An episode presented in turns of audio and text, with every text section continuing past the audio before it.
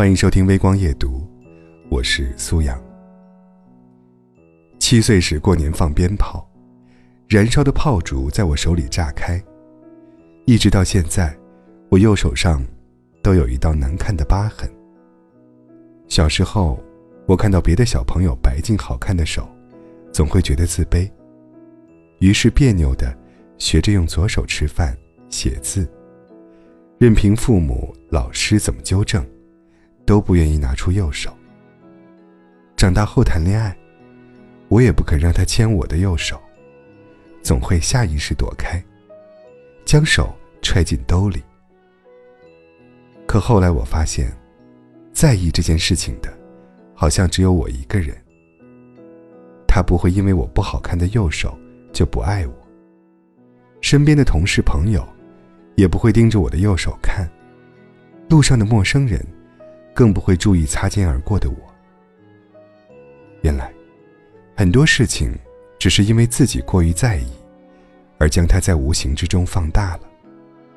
而那些痛苦，也并不是这道伤疤本身带来的，不过是心底的执念在和自己作对，才有了反复被伤害的机会。要知道，生命中那些已经发生。成为既定事实的东西，是我们如何纠结、如何焦虑、如何死磕较劲，都没办法改变的。我们能做的，只有劝自己：算了。一句“算了”，不是妥协将就、无可奈何，不是放弃和不作为，而是不再对那件无法改变的事情耿耿于怀。把自己拉进坏情绪的泥潭里，就像你哭得最伤心的那个晚上，永远成为不了大人。